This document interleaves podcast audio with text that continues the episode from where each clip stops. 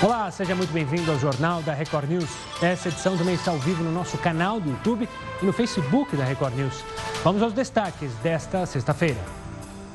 Moradores pedem justiça pela morte do menino que caiu de prédio. Miguel Otávio estava passando o dia com a mãe enquanto ela trabalhava na casa do patrão Sérgio Hacker, que é prefeito de uma cidade de Pernambuco. Brasil vai participar de testes de vacina contra o coronavírus. Mais de 2 mil voluntários serão cobaias. Você vai ver o que é preciso para participar. Novas denúncias contra policiais americanos. 11 dia de manifestações contra o racismo é marcado por agressões às autoridades. Internet contra os casos de assédio e abuso sexual. Mulheres de todo o país estão usando as redes sociais para denunciar os especialistas dizem que esse tipo de denúncia pode, na verdade, prejudicar as vítimas.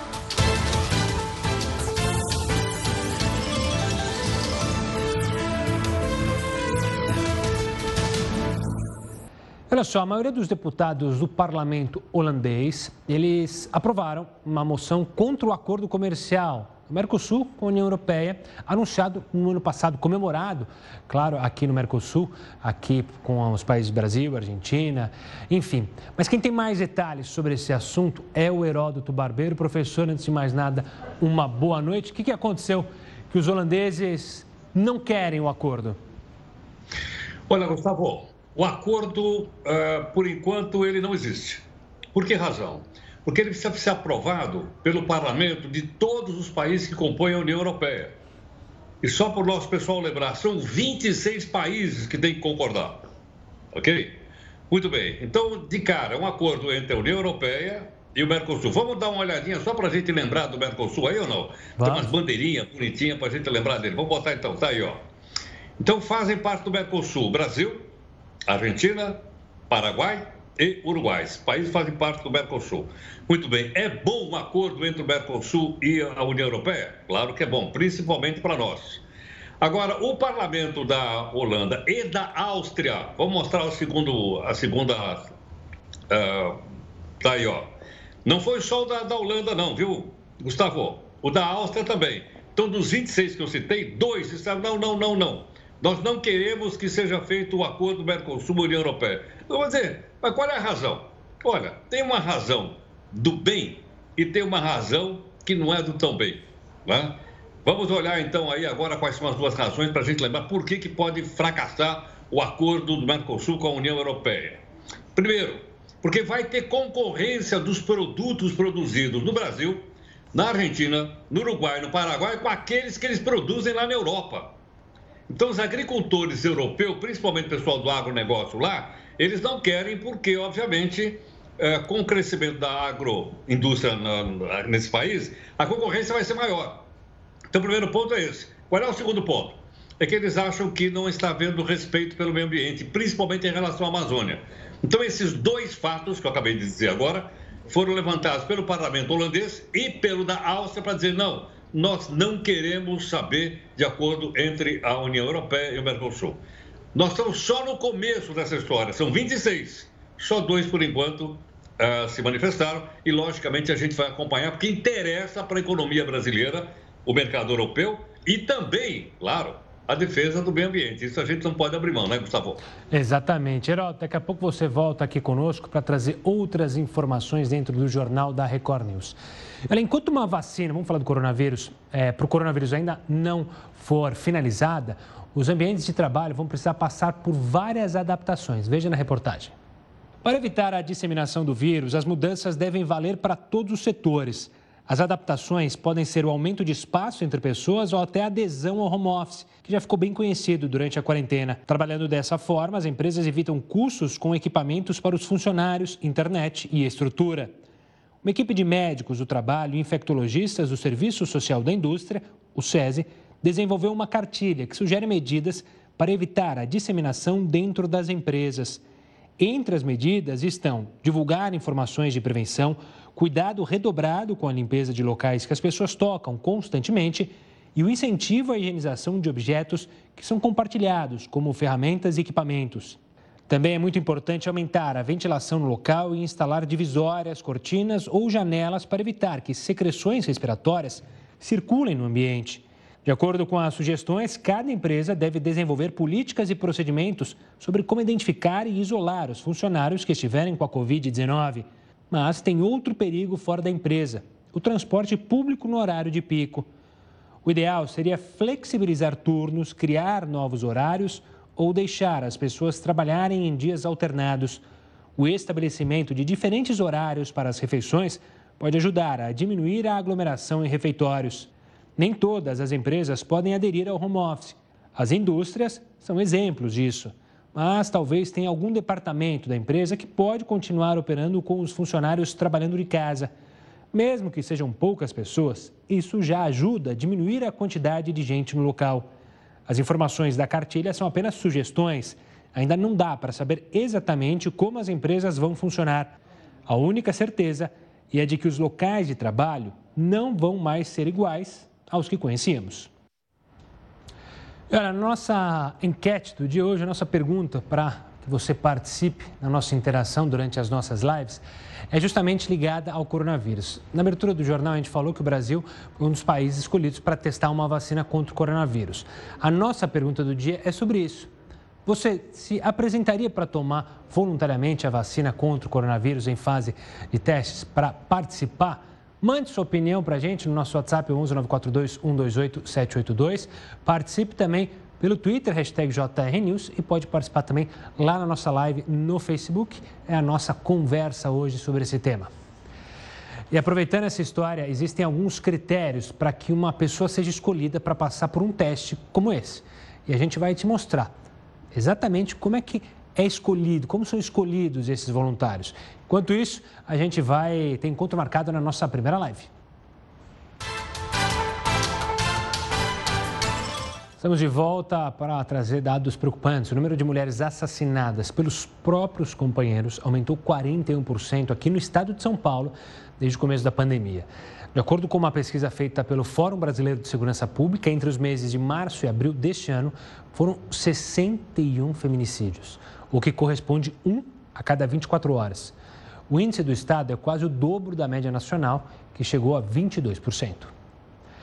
E o estado do Rio de Janeiro atingiu a triste marca de 60 mil casos confirmados e mais de 6 mil mortes pelo coronavírus.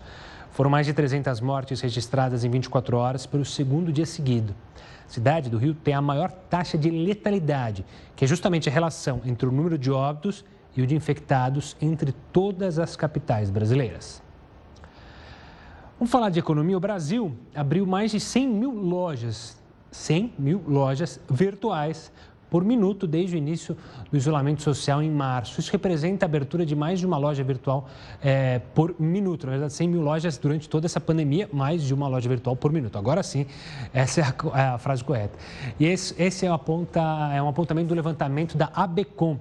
Para saber mais detalhes, eu vou falar agora com o presidente da Associação do Setor, Maurício Salvador. Maurício, obrigado pela participação aqui conosco. É um número surpreendente, mas é, que estava no esperado, assim, imaginava-se que, olha, obviamente ninguém vai sair de casa, isolamento social por causa do vírus, todo mundo foi para o e-commerce rapidamente? É, é, o que a gente percebeu é que o que já vem acontecendo também é, em outros períodos de crise. Né? O e-commerce ele já existe no Brasil há 25 anos e, e sempre né, houveram outros momentos de crise. E sempre existe um aumento no número de lojas virtuais. Muita gente que fica desempregada, que procura o e-commerce como forma de empreender. Mas nesse período específico do confinamento, por, por conta da pandemia, o que a gente percebeu é que esse número quase quintuplicou né, de uma média de 10, de 10 mil é, aberturas de é, lojas virtuais por mês, esse número foi para 50 mil lojas virtuais por mês. Muitas delas em função de comerciantes que tiveram seu, uh, suas portas fechadas da noite para o dia, né? então lojas físicas que não podiam mais vender.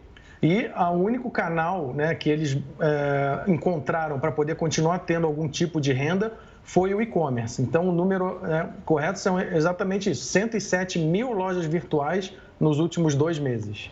E a gente tem é, um parâmetro de quais foram a, é, os setores que mais cresceram com lojas virtuais? É o da gastronomia, através é, de sites é, para os restaurantes? É o de venda de produtos femininos, masculinos? A gente tem esse mapeamento?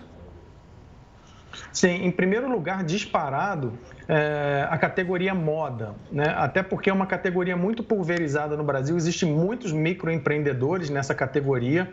Né? E você tem polos de moda espalhados por todo o Brasil. Né? Você tem em São Paulo, por exemplo, a, o Bom Retiro, o Braz. Então, muitos microempreendedores de moda é, tiveram suas lojas fechadas correram para o e-commerce. Em segundo lugar, vem justamente a alimentação. É, então, a gente viu até casos de feiras livres, né, de, de, de vendedores, barracas de feiras livres, que foram para o e-commerce como uma alternativa é, para continuar vendendo em função da redução né, do público presencial nas feiras. E restaurantes entram também nessa segunda categoria, né? Muitos restaurantes, bares e padarias buscando no e-commerce uma alternativa de receita. E pelo que vocês têm é, olhado, eu sei que essa é uma situação completamente nova, mas se acredita que essas 100 mil lojas que abriram e as que abrirão tendem a continuar de fato, ou seja, vão se agarrar de fato ao e-commerce e entender, e claro, o cliente está mais disposto e está acreditando mais no e-commerce, porque quer queira ou quer não, muitos brasileiros ainda tinham um pouquinho do pé atrás, né, de fazer pedidos online, de fazer compras online. Sim, com certeza. É, se existe um legado positivo, né, se é que possamos chamar assim, é, dessa pandemia, vai ser é, deixado para o e-commerce. Muitas dessas lojas virtuais, né, muitos desses empresários que correram para o e-commerce, eles vão continuar vendendo online, até porque, né, se existir uma, uma, uma expectativa, uma perspectiva de que haja ciclos de confinamento posteriores por novas pandemias e tal, é, eles já querem se garantir. E o outro ponto positivo também é o número de novos consumidores.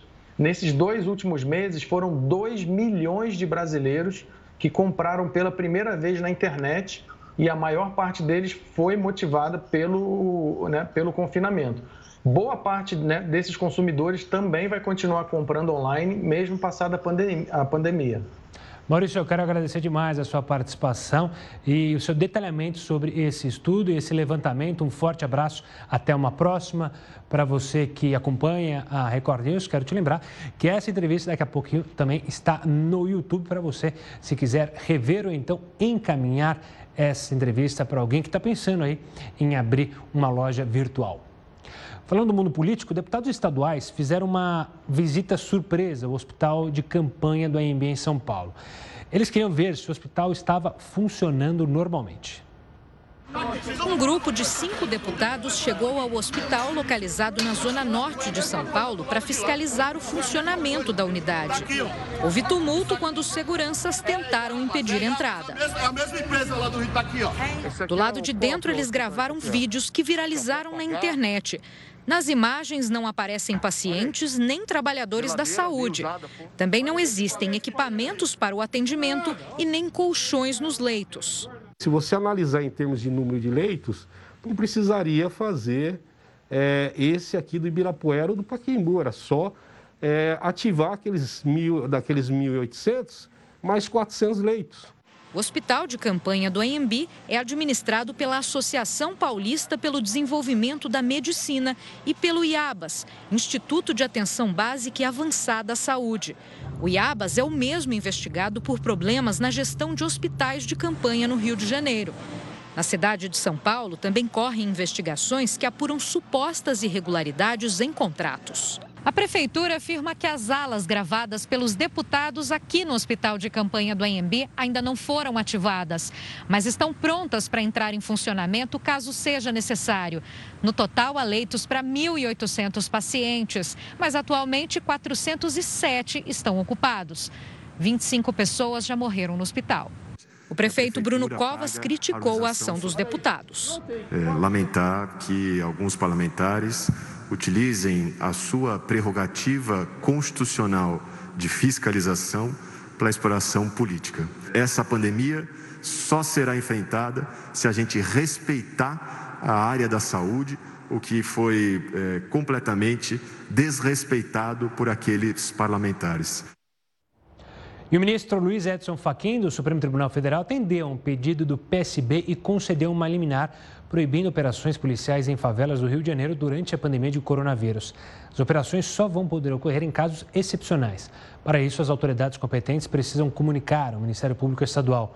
O ministro pede ainda que sejam adotados cuidados para não colocar em risco ainda maior a população, a prestação de serviços públicos sanitários e as atividades de ajuda humanitária. Vamos agora conversar mais um pouco com o Heródoto Barbeiro para falar sobre os portos brasileiros. Como é que está a situação dos portos públicos, Heródoto? Eu lembro que um pouco, é, um tempo atrás, você até falou que o Porto Santos tinha batido o recorde. Como é que está a situação? Olha, a situação é o seguinte, mais uma vez é nosso dinheiro jogado fora. Eu tive dados aí, fiz um levantamento no Tribunal de Contas da União e a gente vai mostrar algumas coisas e como é que, como é, que é. Veja bem, a abertura dos portos do Brasil, você lembra quando você estudou isso na escola? Foi feita pelo príncipe Dom João em 1808. Lembra disso ou não? Poxa, agora você foi lá atrás, até que tinha que jogar para tentar é, lembrar. O Dom João abre os portos e a má administração fecha os portos. E quem é que paga a conta? Nós. Vamos mostrar rapidamente aí para o pessoal saber de onde sai essa grana dos portos. Dá uma olhada aí. Olha só. Portos públicos brasileiros, taxa de ociosidade, ou seja, sem nenhum uso. Tem porto brasileiro está 90% completamente abandonado. Média dos portos públicos pagos com nosso dinheiro, segundo o Tribunal de Contas da União. Média 56%. Portanto, a mais da metade dos portos não são usados e nós pagamos por isso. Outro dado interessante também que está aqui, eu queria mostrar virando essa telinha para a gente ver, é o seguinte: qual é o desafio? É que tem uma briga entre portos públicos e portos particulares, privados. Pergunta para o pessoal se eles querem parar em portos públicos. Não querem. Eles param nos portos privados, que são mais baratos, mais eficientes e eles conseguem colocar a carga no navio. Então, isso segundo o Tribunal de Contas da União. Outro detalhe interessante, além desse desafio que a gente vai mostrar virando a nossa telinha aí. Vamos lá. Quem são os vilões? Indicação política. Tem porto aqui, o Porto de Santos, durante uma certa época, foi propriedade de um partido político. Havia um cidadão que nomeava todo mundo lá. Corrupção, exemplo do Porto de Santos.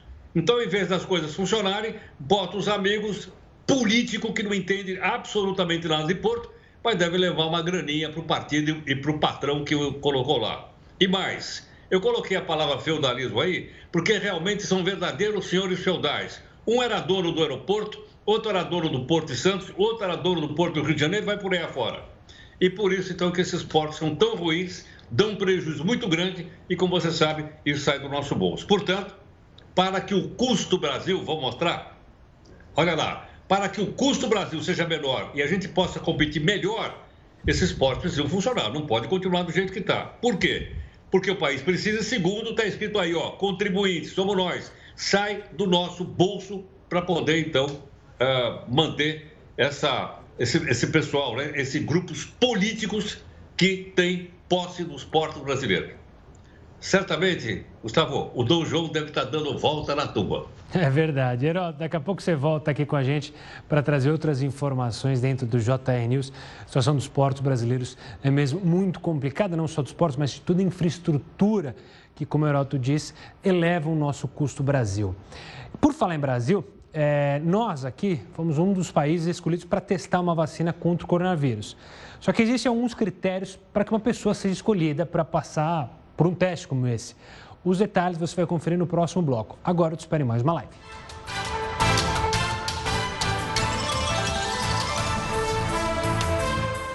Olha só, a partir de segunda-feira, a Prefeitura daqui de São Paulo vai proibir os ônibus de circularem com pessoas em pé. Bom, para que os protocolos funcionem, o secretário municipal de Transportes e de Mobilidade aqui de São Paulo, Edson Caran, defendeu o escalonamento de horários do comércio. Ele afirmou que o horário de pico vai ter que ser estendido na capital para até 6 horas, para que haja diluição no número de passageiros e o sistema se mantenha em equilíbrio. Você acha que vai dar certo isso? Você acredita que é, na segunda-feira, quando você for pegar o ônibus ali perto da sua casa, saindo da estação do metrô, você vai conseguir pegar o ônibus vazio? Você não vai em pé? E só lembrando, há uma orientação para os motoristas que estiverem com os ônibus cheios não pararem nos ônibus, ou seja, é capaz de muito trabalhador, além de não conseguir pegar um ônibus, ser cobrado pelo patrão porque não chegou no horário. Então, tem algumas medidas que a gente fica com o pé atrás. Vamos ver qual será o resultado é, na segunda-feira. O Brasil, aqui falando do na, território nacional, registrou mais de 40 mil internações causadas por doenças relacionadas a falhas de saneamento básico nos primeiros três meses do ano. Um estudo da Associação Brasileira de Engenharia Sanitária e Ambiental apontou que as internações ocuparam em média 4% dos leitos do SUS do período por cerca de três dias. Além disso, elas custaram mais de 16 milhões de reais aos cofres públicos. Deste valor, quase metade foi gasta apenas na região norte, é, que historicamente apresenta graves falhas e os piores índices de saneamento do país. E ainda nessa linha, essa sexta-feira, a gente já tinha lembrado ontem, mas hoje é comemorado o Dia Mundial do Meio Ambiente. Você já parou para pensar qual a contribuição do esgoto para a poluição do meio ambiente? Quem vai explicar isso conosco e falar mais sobre o Dia do Meio Ambiente é o Maurício Waldman, ambientalista, geógrafo e antropólogo. Maurício, obrigado pela participação aqui conosco. Eu que agradeço, Gustavo, essa oportunidade. Ah, Maurício, é, vamos começar então falando é, do saneamento básico.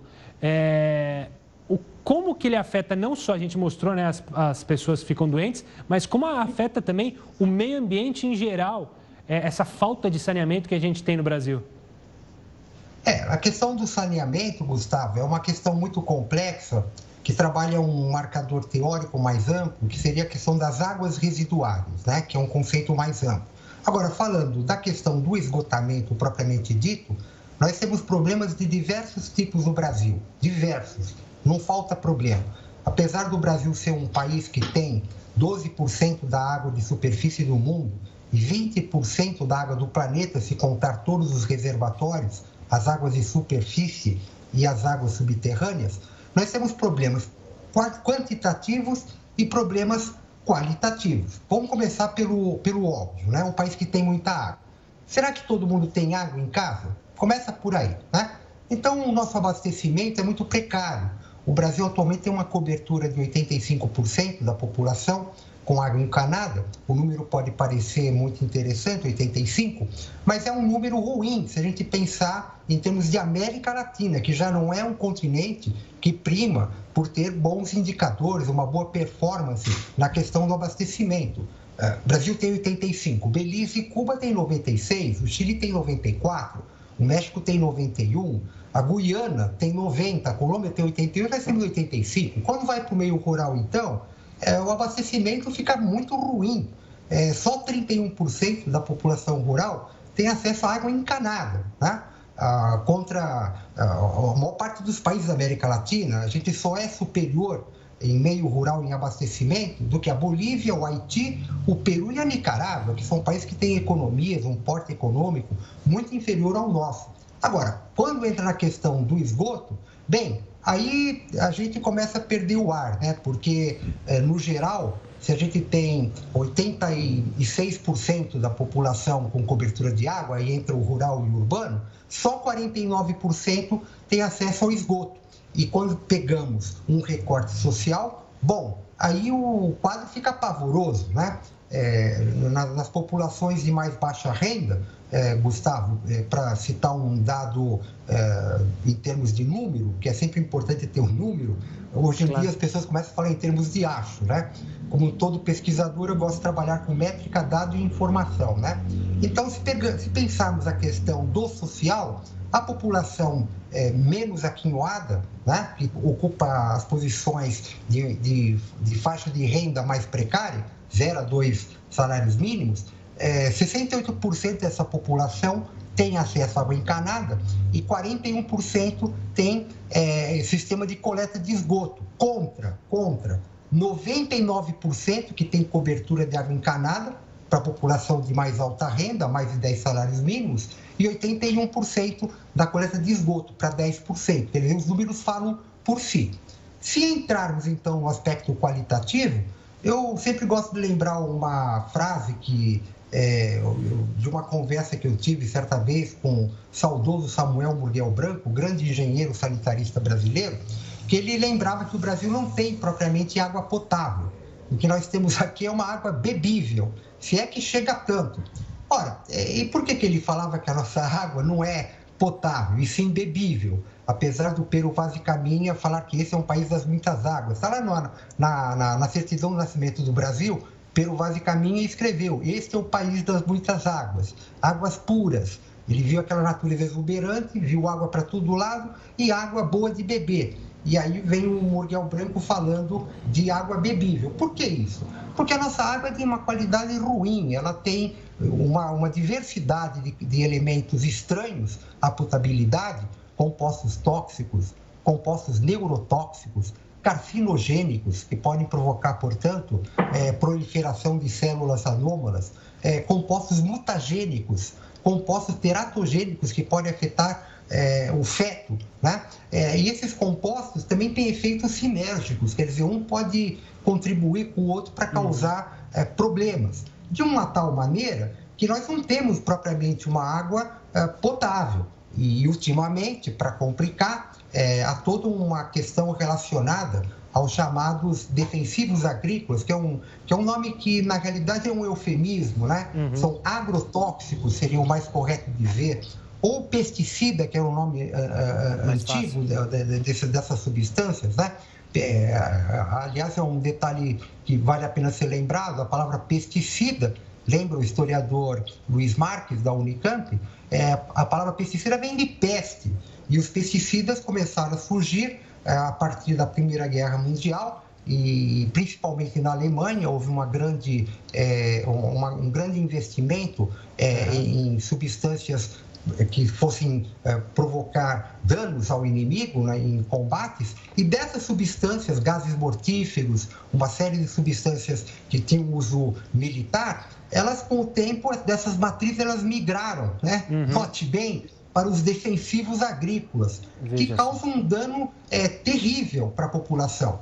Um dado da Anvisa, por exemplo, recorda uhum. que atualmente, né, em função inclusive da poluição da água, é, é, esse dado é de um levantamento que foi feito em 2011 a 2012. Cerca de 30% do que está na cesta básica do Brasil, do brasileiro, tem um ou outro elemento que provoca dano à saúde. 30%. Uhum. Tem também nesse mesmo estudo um dado que é preocupante, que um terço das frutas, vegetais e hortaliças, né, quer dizer, um em cada três itens, apresenta é, é, agrotóxicos na composição, sendo que desses três, né, desse um em cada três, um terço apresenta compostos não autorizados, ou são seja, dados... são agrotóxicos proibidos é, uhum. é, pela legislação da maioria dos países e que chegam ao Brasil por um trânsito clandestino, por um comércio irregular, que dados... ganhou uma conotação é, mais é, incisiva com a recente liberação esse ano de diversos agrotóxicos na gestão da Tereza Cristina, do governo Bolsonaro, que é, faz mais de um ano que ele está no poder, a Tereza Cristina e o governo Bolsonaro liberaram muitos agrotóxicos. Então, a, a, situação não é boa. E sem é. contar que os nossos indicadores, eles são muito flexíveis. Há um, uma substância, um princípio ativo muito perigoso, né? Sim. É, é, o glifosato. O glifosato ele tem um nome comercial, Roundup, né? O glifosato é uma substância que é usada como herbicida sistêmico de amplo espectro, um dessecante de culturas. Tem vários laudos prontuários que comprovam que ele é responsável desde o câncer de mama até a atuação na desregulação endócrina do organismo humano. É, são Olha, dados preocupantes, né, só professor? Só para você ter ideia, o, o, glifosato ele tem níveis máximos permitidos no exterior e tem níveis aqui no Brasil. Então, para o café, o nosso índice, por exemplo, é 10 vezes superior ao nível da União Europeia. A cana é 20 vezes superior. É, são dados potável, preocupantes, né? Já que estamos falando de água, né? São dados é preocupantes. 5 mil vezes superior o nível permitido. Portanto, quantitativa e qualitativamente, nós estamos numa situação muito São difícil, dados preocupantes, né, mesmo, professor? Obrigado pela participação e por dar luz a esse tema aqui, que, claro, a gente precisa ser debatido. Conversei com o professor Maurício, obrigado pela participação. Maurício, é, vamos falar sobre uma investigação daqui a pouco de corrupção que surge em meio à morte de Miguel Otávio, de 5 anos. Vou lembrar, caso você não tenha acompanhado o noticiário, a criança era filha é, da empregada do prefeito de Tamandaré, em Pernambuco, e caiu do nono andar do prédio onde o prefeito mora no Recife. Ele e a mulher dele estão sendo investigados por pagamento de funcionários particulares com dinheiro da prefeitura. Os detalhes a gente vai ver no próximo bloco.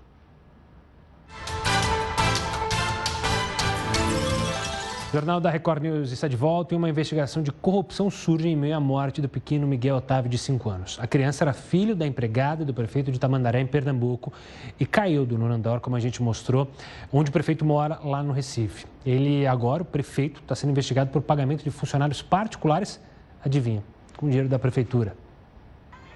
Na Coroa de Flores, um pedido de justiça. Durante todo o dia, houve concentração em frente ao prédio onde Miguel caiu. Pessoas que nem conheciam o menino, mas que se comoveram com a morte trágica. Entre os manifestantes, o pai do menino. A justiça por meu filho somente, só peço justiça. A mãe do garoto consta na folha de pagamento da prefeitura de Tamandaré, além de outra pessoa contratada para prestar serviços particulares para a família.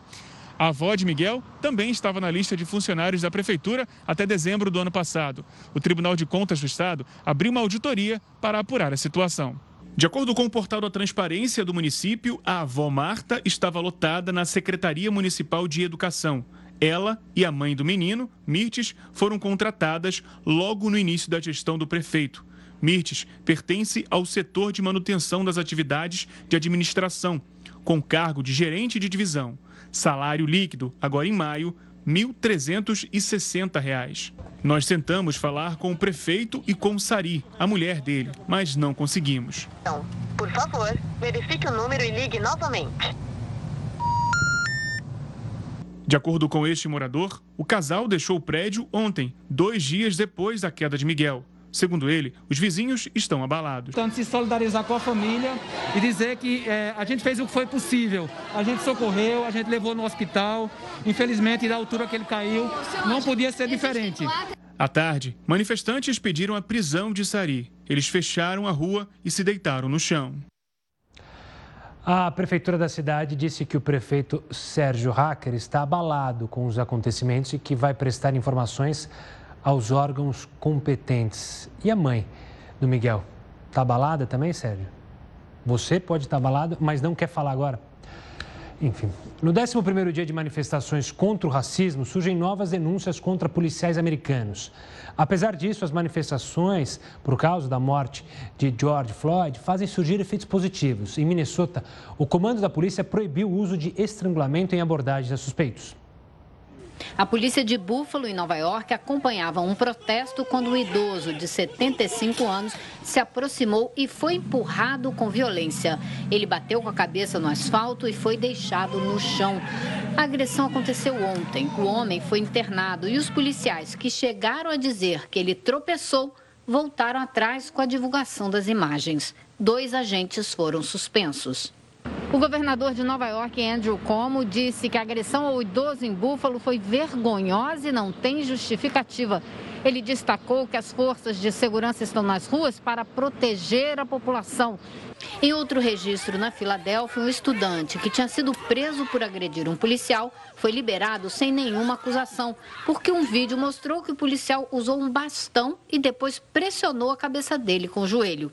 Apesar dos flagrantes, as manifestações nesta sexta-feira foram pacíficas em quase todo o país. Mesmo assim, o toque de recolher permanece na maioria das cidades. Olha, mudando de assunto, trazendo aqui para o nosso território, o Brasil é um dos países que vai participar de testes de uma vacina contra o coronavírus desenvolvida pela Universidade de Oxford, no Reino Unido. Mais de duas mil pessoas vão participar dos testes. Você vai ver na reportagem agora o que é preciso para ser um voluntário. A vacina foi criada a partir de um vírus que causa resfriado em chimpanzés. Os cientistas alteraram o causador da doença em laboratório e incluíram um fragmento do coronavírus. Na prática, as modificações feitas pelos pesquisadores podem fazer com que o sistema imune se prepare para a chegada do vírus real. No Brasil, os testes vão ser realizados durante três semanas no estado de São Paulo e no Rio de Janeiro com apoio do Ministério da Saúde. Em São Paulo, os estudos vão ser coordenados pela Universidade Federal de São Paulo. E no Rio, a responsável vai ser a Rede DOR São Luís. Ainda não há uma data exata para os testes começarem por aqui. O que se sabe até agora é que em alguns dias o recrutamento por voluntários vai começar. E a seleção não vai ser tão simples como muitas pessoas pensam. Vão poder participar apenas profissionais de saúde ou trabalhadores que estão muito expostos ao vírus, como equipes de limpeza de hospitais, seguranças e motoristas de ambulância, por exemplo. E as regras não param por aí. Essas pessoas precisam ter entre 18 e 55 anos. Antes dos estudos começarem, todos os participantes vão passar por exames para comprovar que não estão infectados com a Covid-19. Só a partir daí é que começam os testes. Após a aplicação das vacinas, os voluntários vão ser acompanhados durante um ano para ver os resultados e possíveis efeitos colaterais. Em alguns lugares, as pessoas que se disponibilizam como cobaias recebem dinheiro por isso. Mas aqui no Brasil não foi divulgado se as pessoas vão receber pela participação. Mulheres de todo o país estão usando as redes sociais para denunciar casos de assédio e abuso sexual. Só que especialistas dizem que esse tipo de denúncia pode, na verdade, prejudicar as vítimas. As mulheres usam a hashtag Exposed para fazer as denúncias. O termo, já amplamente difundido nas redes sociais, é usado para relatar casos que antes não eram conhecidos. O movimento das mulheres, por exemplo, é uma forma de expor uma situação traumática que muitas vezes pode gerar medo e vergonha. Os relatos se espalharam pelo país. O mais recente aconteceu em Americana, interior de São Paulo. Quase 30 mil postagens mencionaram a hashtag ExposedAmericana. Neste post, uma jovem compartilha sua experiência com um relacionamento abusivo. Eu me tornei extremamente dependente dele. Não acreditava mais que conseguia viver sem ele. Comecei a ter crises de ansiedade o tempo todo. Ao expor as vivências, as mulheres recebem inúmeras mensagens de apoio. O resultado? Um relato incentiva o outro.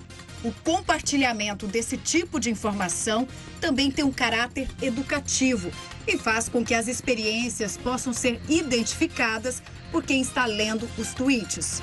Essa mulher, por exemplo, disse: Eu vivi por anos um abuso, mas não tinha informação e achava que era normal.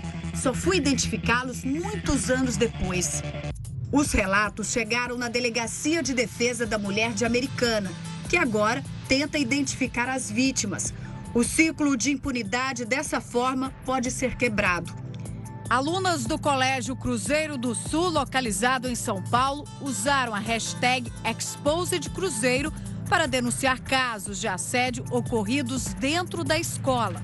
O escritório Adriano Santos Advogados ofereceu apoio jurídico gratuito para essas estudantes. Eu vi a repercussão que deu no Twitter, me sensibilizei e aí eu preciso dar voz para essas crianças que foram vítimas.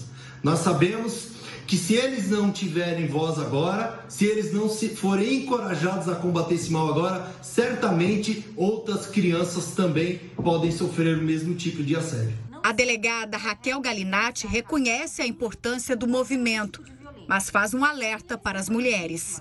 Expor o agressor nas redes sociais é uma ação de muito risco, porque pode chamar ainda mais a atenção desse criminoso sobre a vítima, colocando a segurança dela em risco. Além disso, dependendo do que for falado ou escrito nas redes sociais, esse agressor ainda pode processar a vítima judicialmente, tanto por danos morais ou até mesmo denunciação caluniosa. As mulheres que forem vítimas ou tomarem conhecimento de algum caso devem ligar para o número 100, que é o telefone adequado para todo tipo de denúncia de violação de direitos humanos, incluindo aí abuso, violência doméstica, crimes praticados contra mulheres e crianças.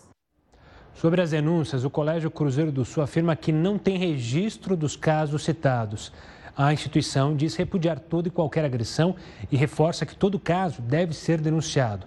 O colégio ainda afirma que tem um canal de denúncia que pode ser usado anonimamente para relatar situações que violam os princípios éticos e os padrões de conduta da, da instituição.